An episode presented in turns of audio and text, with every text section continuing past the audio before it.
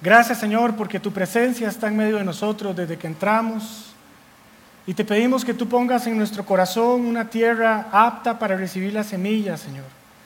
Que tu Espíritu Santo pueda estar en medio de esta palabra, Señor, y que tú puedas crear en nosotros una necesidad, Señor, por entenderla, por asimilarla, por hacer que dé mucho fruto en nuestro corazón y como dice tu palabra, que no vuelva a ti vacía, Padre. En el nombre de Jesús, amén. Quisiera invitarle si puede abrir su Biblia conmigo en Levítico 6.12, por favor. Levítico 6.12. Vamos a estar leyendo en la versión de Reina Valera 1960. Dice la palabra allí, y el fuego encendido sobre el altar, ¿cómo? No se apagará, sino que el sacerdote pondrá en él leña cada mañana y acomodará el holocausto sobre él y quemará sobre él las grosuras de los sacrificios de paz. Dice, y el fuego arderá continuamente en el altar, no se apagará. Cuando yo estaba estudiando esta palabra para prepararme para la enseñanza, recordé cuando estaba pequeño y nosotros vivimos en, un barrio en Mozotal, de pequeños en una casita muy, muy, muy pequeñita, muy sencilla, y constantemente se nos iba la luz. Le estoy hablando por ahí en 1993, 4. y como mi hermano y yo estábamos pequeñitos, ¿verdad? Entonces mi mamá evitaba que usáramos candelas. Entonces teníamos una lámpara de canfín. ¿Recuerdan las lámparas de canfín? ¿Alguno todavía tendrá alguno en la casa? Ahí está el hermano, ya salieron dos. Y yo recuerdo que mi mamá tenía una lamparita, ¿verdad? Era blanca y tenía el dibujo de un paisaje. Y tenía una estructura de vidrio que protegía la llama. Entonces mi papá le echaba el canfín a la lámpara y la llamita empezaba a encenderse. Entonces, como no había internet, no había celulares, no había cable, nunca tuvimos VH, no teníamos PlayStation, no había luz, no había nada que hacer. Yo recuerdo que yo me sentaba en la mesa y yo me quedaba viendo la llamita. Y me llamaba mucho la atención cómo la llama no se apagaba. Como todo niño tequioso, yo agarraba el regulador de la, de la, mecha, ¿verdad? Que uno lo sube o lo baja. Y yo lo empezaba a bajar y a bajar y a bajar y ya cuando iba, se iba a apagar, lo volvía a levantar. A veces pasaban horas, la luz no regresaba, pero la llama no se apagaba. Y yo me preguntaba de niño cómo hacía para que la llama siga encendida. Y básicamente, ahora lo entiendo, es por el canfín, porque tenía un combustible que le permitía a esa llama estar encendida siempre. Y acabamos de leer una porción de la Biblia donde Dios le da una instrucción directa a los sacerdotes del Antiguo Testamento.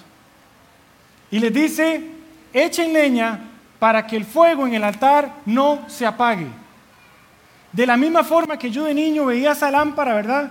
Que yo no la podía apagar.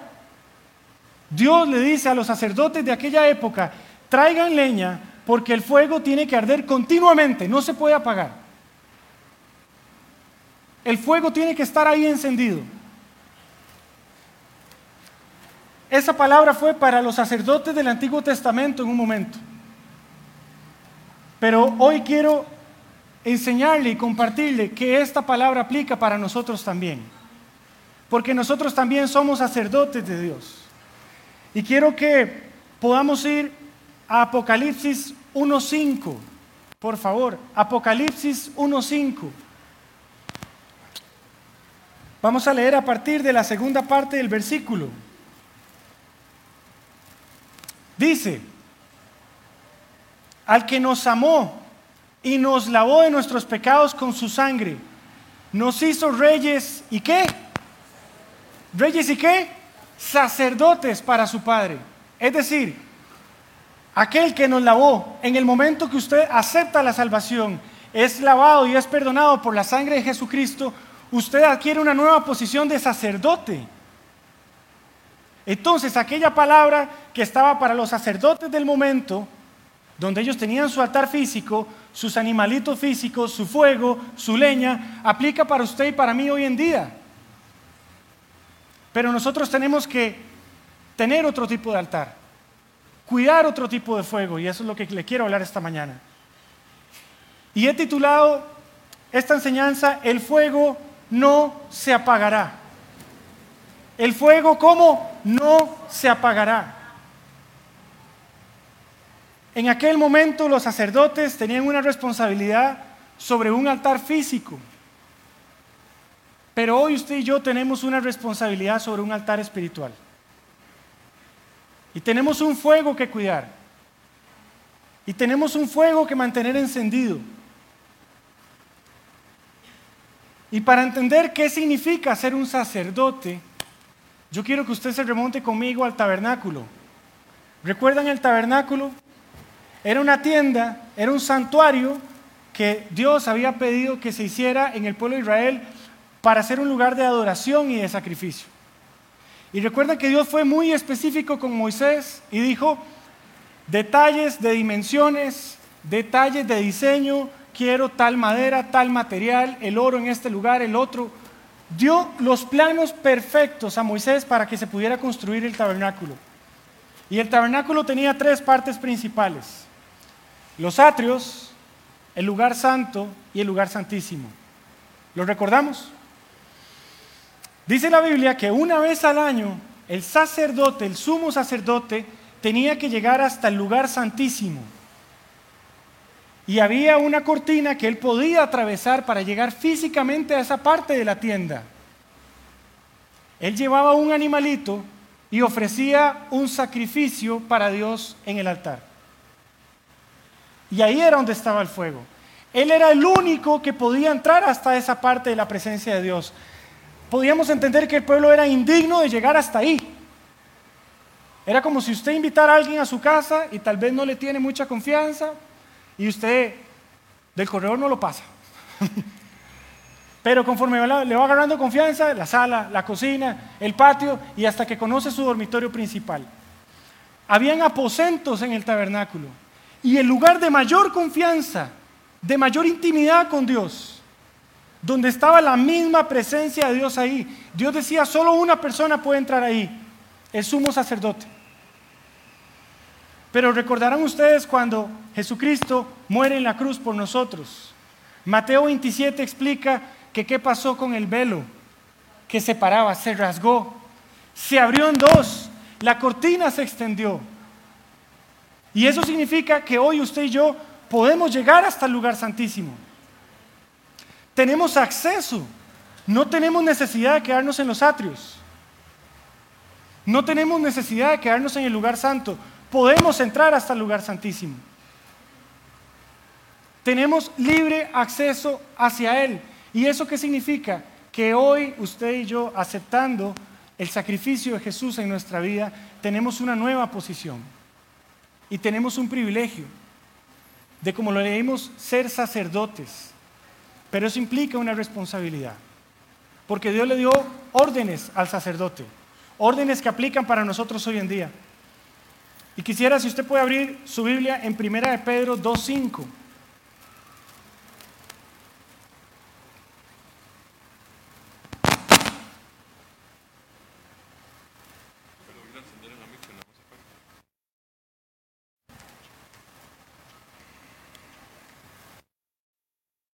Sí, sí. Primera de Pedro 2.5. Dice, vosotros también como piedras vivas, sed edificados como casa espiritual y qué?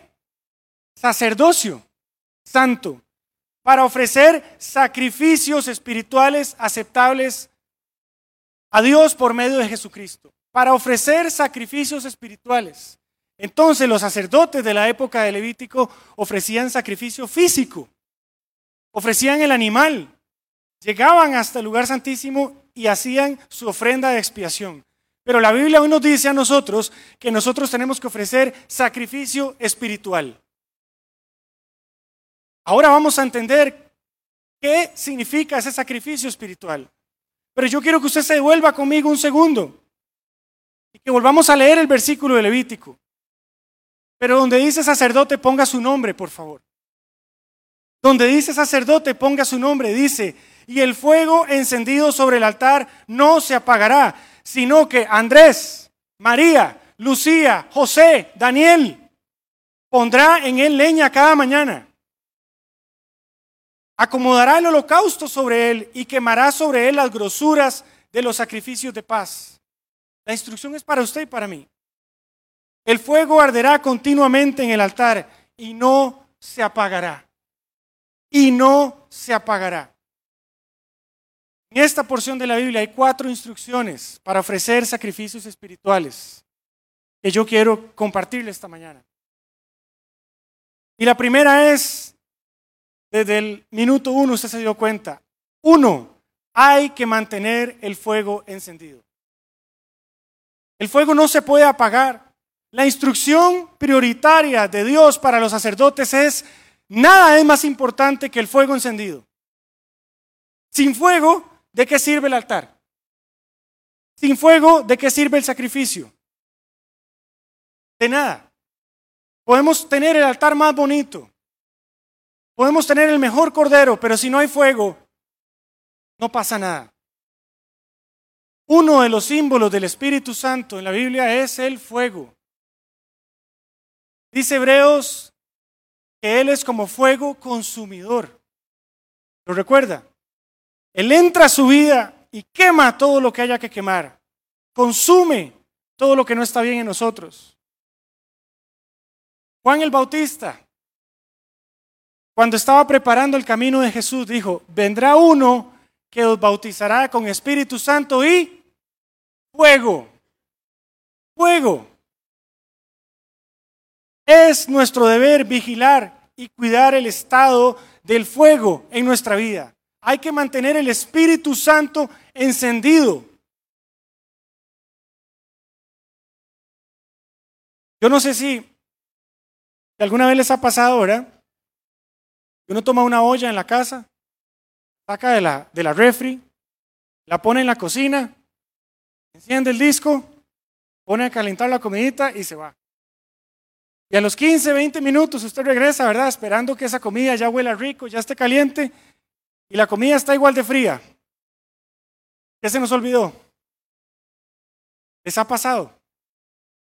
A veces se nos olvida encender el disco. A veces se nos olvida encender el espíritu en nuestra vida. Y nos vamos a hacer cosas en nuestra rutina natural, en nuestro día a día, y vamos al trabajo, y vamos a la escuela, y vamos a la universidad, y enfrentamos nuestras responsabilidades, y empezamos a hacer cosas en la casa, y no nos dimos cuenta que el disco está apagado. No nos dimos cuenta que el fuego no está encendido, que no va a calentar. Primera de Tesalonicenses 5:19, iglesia. Es un versículo muy corto, Quiero que lo pueda buscar y leer conmigo. Muy corto, pero muy cierto. Dice, no apaguéis al espíritu. No apaguéis al espíritu, porque el espíritu es el fuego en su corazón y en el mío. ¿Y cuántas veces vamos por la vida y sin darnos cuenta ya lo apagamos? ¿Cómo lo apagamos? Con decisiones que tomemos. Recordarán ustedes que hace alrededor de mes y medio el pastor predicó una serie de vivir en el espíritu o vivir en la carne. ¿Lo recuerda? Y él decía que cada día es una decisión que uno toma si vive pegado al espíritu o si vive pegado a la carne. Y si uno toma una decisión en su carne, ¿qué pasa con el espíritu? Es como agarrar ese disco de gas y empezar a bajarle el calor y bajarlo y bajarlo y bajarlo. Y la llama empieza a perderse y a perderse hasta que se apaga. Y si apagamos el espíritu, ¿a quién encendemos? A la carne. Lo peor de nosotros, de nuestra naturaleza pecaminosa, se enciende cuando apagamos el espíritu. Y en Tesalonicenses la Biblia nos dice, no lo apague, déjelo encendido. Tiene que mantener ese fuego encendido, esa llama encendida. ¿Cómo se encontrará la llama del Espíritu Santo en este momento en nuestra vida? ¿Qué tan fuerte será el calor que está emitiendo? ¿Qué tan grande será la llama? Dios quiere que de la misma forma en la que nosotros comenzamos un día ese fuego, ese fuego no se apague. Iglesia, ese fuego no se puede apagar un año después. Ese fuego no se puede apagar 20 años después de conocer a Cristo. No se puede apagar un día después. Yo no sé hace cuánto usted conoció a Jesús. Si fue hace 20, 15, hace un año, hace dos meses, la semana pasada, hace 25, 35 años. No importa el tiempo, la Biblia no dice, mire, si usted tiene más de 30 años de conocer a Jesús, puede apagarlo un ratito. La llama es siempre encendida, siempre encendida. La voluntad de Dios es que esa llama desde el día uno que usted le conoce y yo le conocemos, hasta nuestro último día en esta tierra, procuremos que esa llama no se apague. Que ese espíritu no se apague. Era la primera instrucción, no apaguemos al Espíritu Santo. Segunda instrucción, hay que traer leña cada mañana. Le dijo al sacerdote, pondrá leña en el altar. Cada mañana hay que traer leña. ¿Sabe qué significa cada mañana? Me habla de continuidad y perseverancia. Lo primero que hacía el sacerdote cuando se levantaba, estiraba sus brazos y salía de su cama, él decía, necesito leña, necesito leña y se levantaba a ir a buscar esa leña. Era lo primero que él hacía al amanecer. Él no se iba a desayunar, no se iba a hacer otra cosa. Su prioridad número uno era no apagar el fuego del altar. Y entendiendo su posición y su responsabilidad delante del pueblo, él decía, me levanto, abrí los ojos, voy por leña. Claramente la leña no era algo en aquella época que se pudiera conseguir fácil, ¿cierto? Los que en algún momento han tenido la experiencia de traer leña, hay que ir y picarla, hay que prepararla, hay que dejarla secar, hay que amontonarla. Es decir, la leña lleva un trabajo. Y no era algo como que el sacerdote pudiera llamar y decir a un Uber de la época, ¿verdad? Necesito leña, tráigamela, sin hacer ningún esfuerzo. No dice que el sacerdote esperaba que se la trajeran y él fácilmente la ponía. No, él iba a conseguir, él traía la leña y la ponía en el altar. Yo hace alrededor de dos años tuve una experiencia un poco divertida y vergonzosa a la vez. Y tuve la oportunidad de ir a cortar leña. Claro, no, no bajo el método rudimentario del hacha, ¿verdad? Pero a una finca fui con mi suegro y unos amigos y habían cortado unos árboles, ¿verdad? Los troncos estaban en la finca, eran eran troncos, ¿verdad? Grandísimos. Y me dijeron que se quería ir a cortar con una motosierra, ¿verdad? Entonces recuerdo que habían tres y yo agarré la más pequeña porque no estaba seguro ni siquiera cómo funcionaba. Pero claro, uno se emociona, se pone el traje, ¿verdad? Los guantes gruesísimos, los zapatos especiales, el sombrero, los, anteojos. Y yo me sentía, ¿verdad? Todopoderoso encendí la máquina y, dije, esto, esto, esto no es fácil, ¿verdad? Esto no es para mí. Intenté dos o tres veces y no era fácil. Corté como tres tucas torcidas, dejé la máquina por ahí y me encargué de repartir las frutas. Y eso sí, al final foto, ¿verdad? Con las motosierras, los troncos detrás y el trabajo que hicimos y, ¿verdad? La foto aguanta lo que sea, la historia real se queda ahí. Lo que quiero decir es que la leña no es fácil. Es, implica trabajo ir a traer la leña. No es, le decía a los hermanos de la mañana, no es como que se levantaba el sacerdote, iba al arbolito y cogía un limoncito y una naranja y se iba a hacer jugo a la tienda. No, la leña hay que lleva su trabajo. Ahora, entonces, ¿qué es la leña? ¿Qué representa? En un sentido físico es ese combustible que mantiene el fuego encendido como el carbón. Pero en un sentido espiritual es la oración y la palabra de Dios. La lectura de la palabra de Dios y la oración. Es esa relación íntima con Dios. Es levantarse en la mañana y decir, lo primero que necesito para que mi fuego no se apague es ir a buscar el rostro de Dios. es doblegar otras cosas que quiero hacer, es intencionar el tiempo que necesito e ir a buscar la presencia de Dios porque necesito leña. La leña de ayer no servía. La leña de hoy no sirve mañana. El maná no se podía guardar. Cada día Dios les mandaba el maná. Y la Biblia no dice que el sacerdote podía ir y acumular mucha leña, ¿verdad? Tuvo un día muy bueno de leña y guarde un poquito para miércoles y jueves. No, esa leña es la de hoy. Mañana hay que ir a traer nueva leña para que el fuego no se apague. La única forma de que el Espíritu Santo en nuestra vida esté encendido es buscando la presencia de Dios y leyendo su palabra. Pero ¿qué nos pasa? Muchas veces nos levantamos atropelladamente, tenemos responsabilidades, tenemos trabajo, tenemos preocupaciones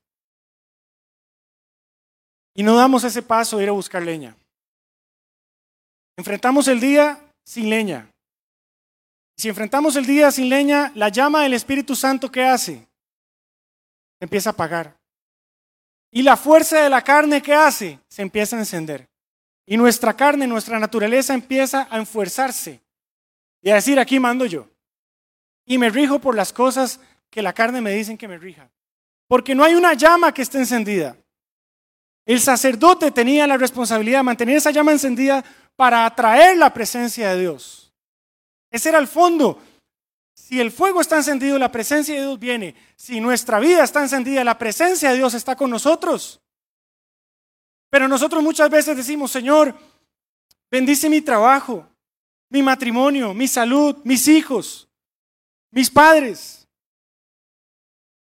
Y Dios quiere que nosotros seamos bendecidos. Dios tiene planes de paz y de bien para nosotros. Dice su palabra que Él desea que seamos prosperados como prospera nuestra alma. Pero Él espera que la llama del Espíritu Santo esté encendida. Yo no sé si alguno ha tenido la oportunidad después de una fogata, ¿verdad? Llega usted al día siguiente o después de un, de un asado, de una carne asada tica. Y usted llega a las horas y ve los carbones apagados, ve las cenizas y solo se ve un humito. Ahí alguna vez hubo fuego, ¿cierto? Lo que queda es un vestigio de que históricamente ahí hubo fuego. Hace más o menos un año y medio yo pasé una situación personal muy fuerte. Y les cuento esto porque yo quería que Dios hiciera algo a la manera que yo quería que lo hiciera. Yo decía, no hay forma. Para que esto se resuelva tiene que ser A, B y C. Si Dios no hace A, B y C, no es de Dios. Y empecé a cerrar mi corazón para torcerle el brazo a Dios según yo. Y me sentía en una posición en la que yo podía decir, así tiene que ser. Porque si es de Dios, esa es la manera en la que se tiene que hacer. Y me vi confrontado en un momento cuando Dios me puso que volviera a ver hacia adentro de mi corazón. Y lo que encontré fue un montón de carbones apagados. Un humito que olía a que en algún momento en mi corazón hubo fuego, pero que por alguna razón lo había dejado apagar. Todos hemos pasado momentos de la vida en la que se nos ha apagado la llama. Cuando llegamos a ese convencimiento, volvemos a ver lo que alguna vez fue y hoy no es pero lo que puede volver a ser si encendemos esa llama otra vez. Tercera instrucción. Nosotros debemos ser el sacrificio en el altar. Nosotros debemos ser el sacrificio en el altar. Decía en Levítico que el sacerdote acomodará el holocausto en el altar. Ya vamos a ver qué es holocausto, pero hoy nos toca a nosotros. ¿Por qué? Romanos 12.1. Por favor, si lo buscas, es un versículo muy conocido. Y Pablo dice, Romanos 12.1, así que hermanos, Y él dice ahí, os ruego. ¿Cómo dice su Biblia? Os ruego. Cuando usted vea en la Biblia que dice, os ruego, imagínese una persona rogando cuando él escribe esta carta a los romanos. Dice, mire, romanos, se los ruego, se los imploro, que presentéis vuestros cuerpos en sacrificio como vivo, santo y agradable. Entonces, quien tiene que presentar hoy su cuerpo como un sacrificio vivo, ¿por qué? Porque usted está entero, está vivo, usted se pone en el altar. Yo me pongo en el altar con todo lo que yo soy, con lo que tengo. Pero dice dos requisitos más, santo y agradable. Recordarán ustedes que los animalitos que utilizaban para esos sacrificios no tenían mancha, eran de la mejor calidad. Dios espera que nuestro sacrificio vivo sea santo, que en nosotros no haya mancha, que no vivamos bajo la carne, que vivamos bajo el Espíritu, que nuestra vida sea una vida santa. Dice que es agradable a Dios, que Dios nos vea y se agrade de cómo estamos ofreciendo nuestra vida, de cómo hablamos, de qué decisiones tomamos, de cómo nos movemos en familia, en el trabajo, en la iglesia, cómo percibimos la vida. Es hoy yo ante el altar un sacrificio vivo la palabra holocausto en la Biblia significa ofrenda ofrecida en sacrificio y consumida totalmente por el fuego. Entonces, cuando yo me ofrezco como un holocausto, como un sacrificio espiritual, el fuego del Espíritu Santo recibe esa ofrenda y me consume por completo. ¿Para qué? Para consagrarme. Para que yo sea agradable a Dios, para que yo tenga un estilo de vida como Dios espera que yo lo tenga para que yo pueda ser bendecido producto de ese estilo de vida, producto de mi consagración. Hay que quemar cosas en uno que no están bien. Y ese fuego consume. Cuenta la historia en Génesis, cuando iba Abraham con Isaac para la montaña a sacrificar el cordero, que no era más que Isaac. Que Isaac, un niño en su inocencia, le pregunta a su papá Abraham literalmente, aquí tenemos la leña y el fuego, pero ¿dónde está el cordero? El niño entendía que con leña y fuego podían hacer un sacrificio, pero ¿dónde está el cordero? No puede haber leña y fuego sin sacrificio. No puede haber Espíritu Santo, que es el fuego, sin palabra y oración, que es la leña y sin, y sin una vida y una vida sin consagración. No puede haber Espíritu Santo si no tenemos oración y palabra. Y si no tenemos oración y palabra, no puede haber una vida de consagración. Una necesita de la otra. Para que haya fuego ocupamos leña. Y si hay leña y fuego, ocupamos un sacrificio. Alguien se tiene que sacrificar. Y no es tarea fácil cuando tenemos que sacar tiempo en la mañana para ir a conseguir esa leña. Hay que hacer un esfuerzo, hay que hacer un sacrificio hoy espiritual. No tenemos que rompernos, no tenemos que, por la gracia de Dios, tenemos acceso al lugar santísimo, pero es una decisión de llegar al lugar santísimo y ofrecer sacrificio. Número cuatro, hay que ofrecer lo mejor. Hay que ofrecer lo mejor. En Levítico decía que quemará las grosuras de la ofrenda. La grosura literalmente es la grasita del animal. Y para entender un, poco mejor esto, vamos a Génesis 4.4.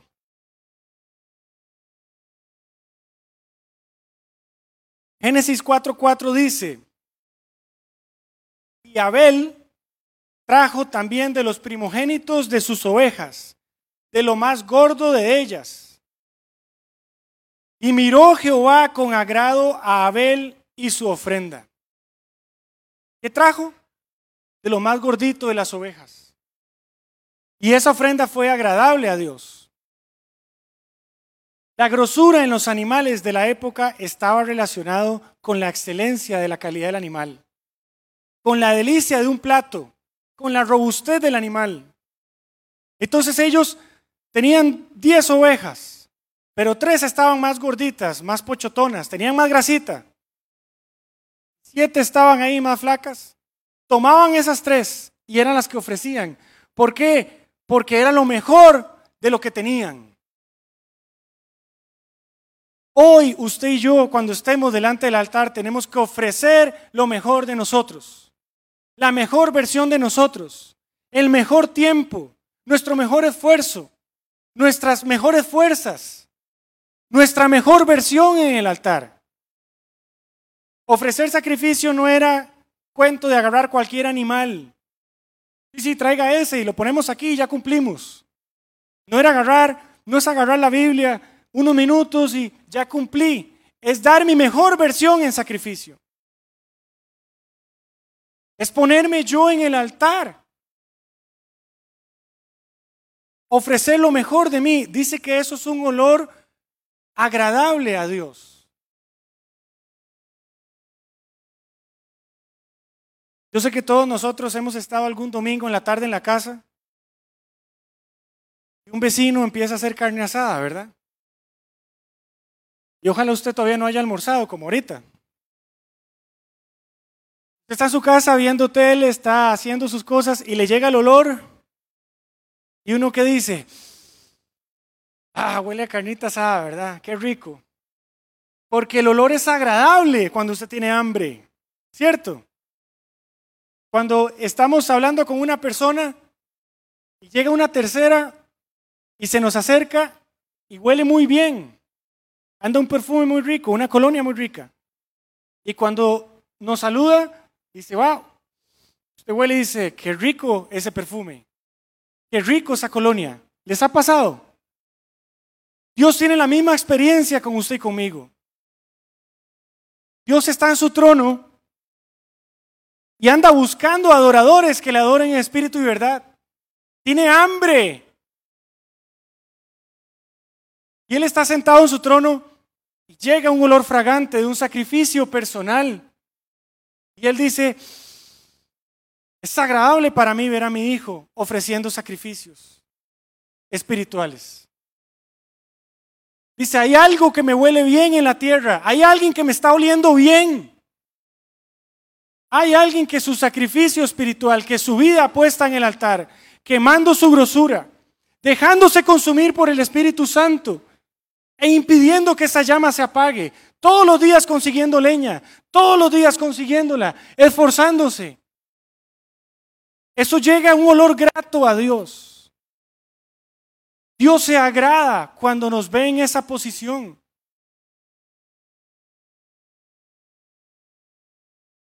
Dios recibe nuestra ofrenda, nuestro sacrificio como un olor grato.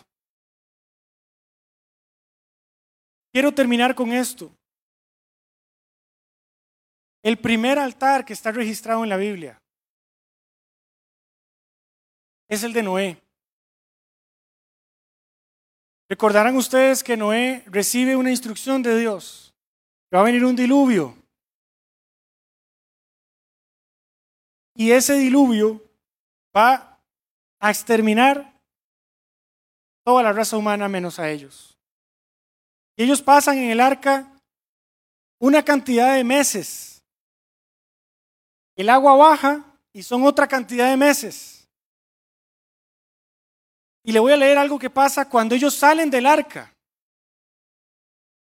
Inmediatamente, bajando el agua, después de X cantidad de meses, dice la Biblia en Génesis 8:20, y edificó Noé un altar a Jehová.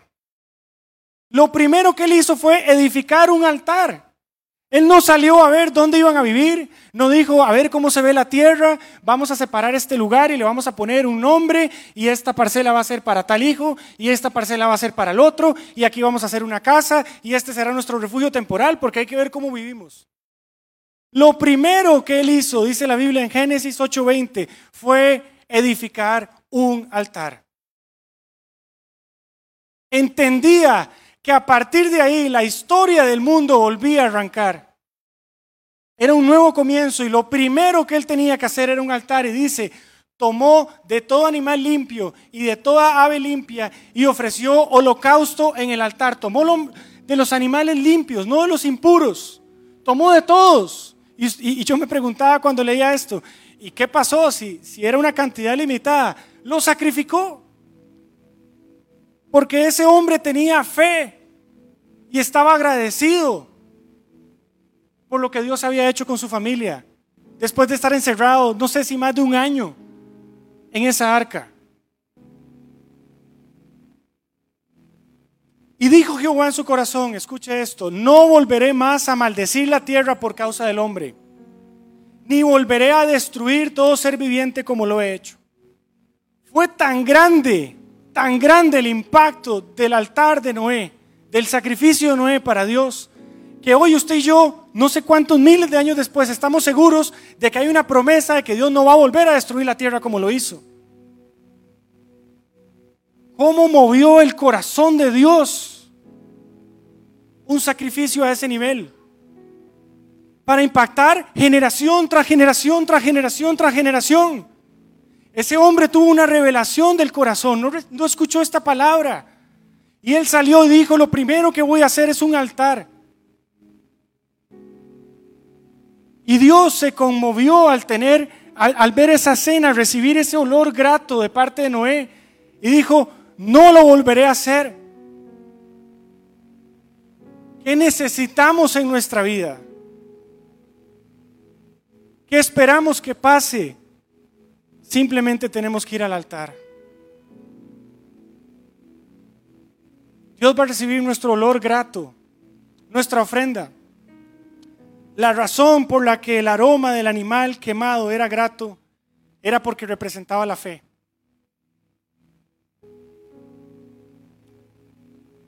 Hoy usted y yo necesitamos fe para venir al altar. No vemos el fuego,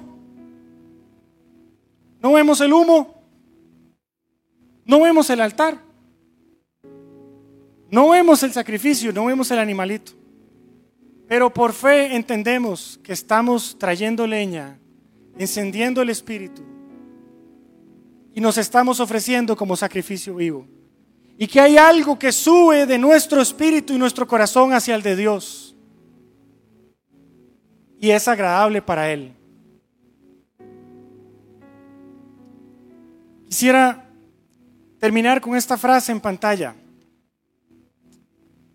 Sin leña no hay fuego. Sin fuego no hay sacrificio. Sin sacrificio no hay altar. Y sin altar no hay presencia. Quiero volverla a leer. Sin leña no hay fuego. Sin fuego no hay sacrificio. Sin sacrificio no hay altar y sin altar no hay presencia. En otras palabras, sin palabra y oración no hay Espíritu Santo. Sin Espíritu Santo no puede haber una vida santa y agradable.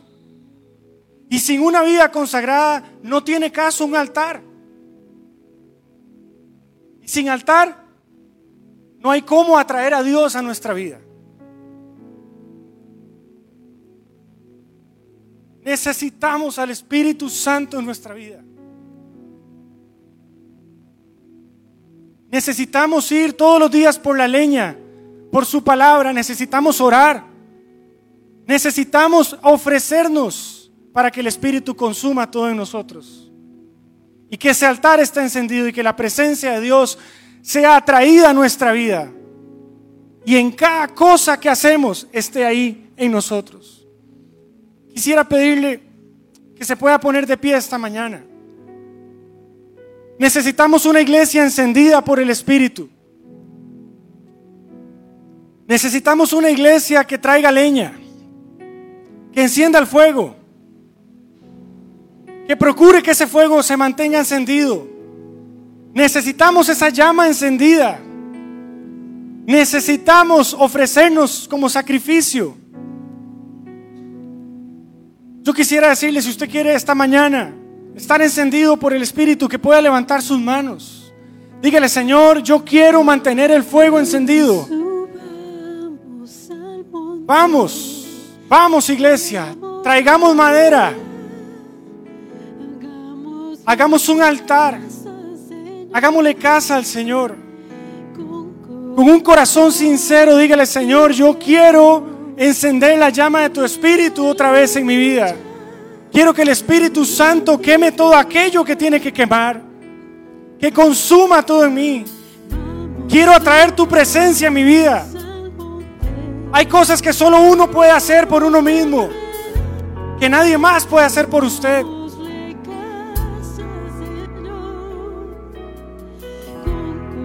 Señor, queremos mantener encendida la llama, la llama, el fuego de tu espíritu en nosotros. Que seamos una iglesia encendida. Un altar es lo que queremos hacer. Un altar para ti, un altar para ti. Es lo que queremos.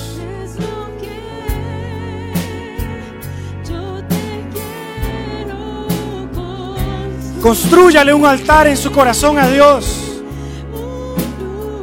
Dígale, Señor, quiero volver a traer leña.